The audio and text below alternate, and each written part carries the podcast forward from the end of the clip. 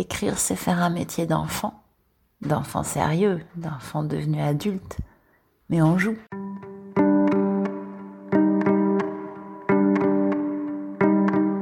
Parole d'écrivain, premier épisode, par Sarah Masson.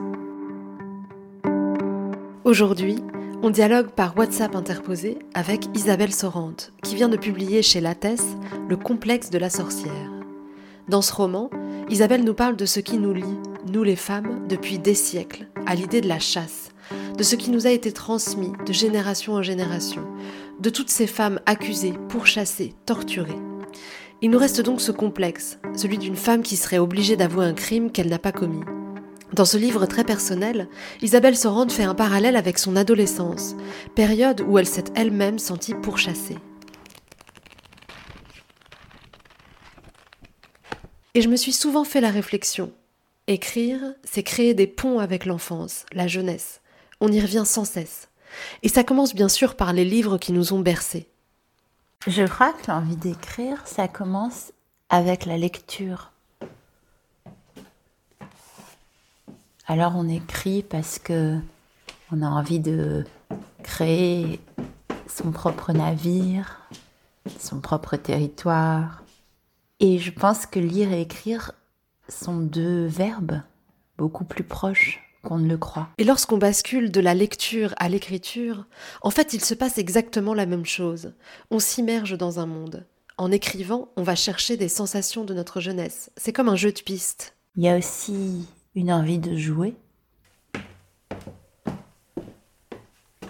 On joue à être un autre. On joue à regarder les autres. On joue à inventer des mondes.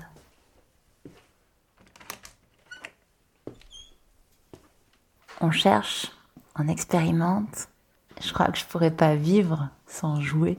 Et puis je pense que chaque personnage crée sa propre euh, attraction. Alors à chaque fois qu'on écrit, on est attiré par un personnage.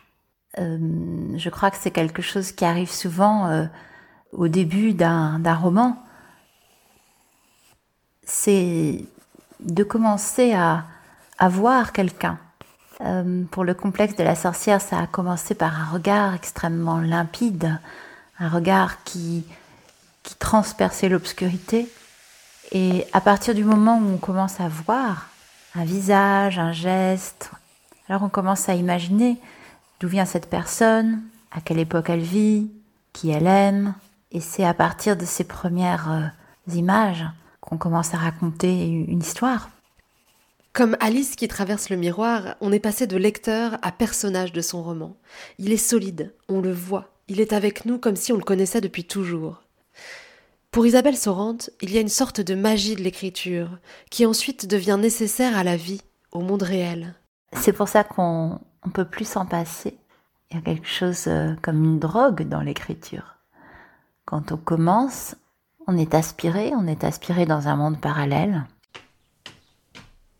Et ça devient une drogue de vivre comme ça entre deux mondes, entre le monde concret, réel, et puis un autre monde, tout aussi réel dans un sens, mais qui est invisible.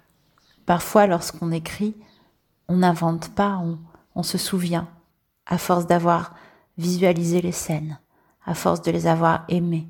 Alors si la lecture vous a fasciné, si l'écriture vous a aspiré, demandez-vous Mourriez-vous s'il vous était défendu d'écrire? Je vous laisse avec cette question, fondamentale s'il en est, posée par Rainer Maria Rilke dans ses lettres à un jeune poète. Et je vous retrouve dans 15 jours pour un nouvel épisode de Paroles d'écrivain avec Nina Bouraoui.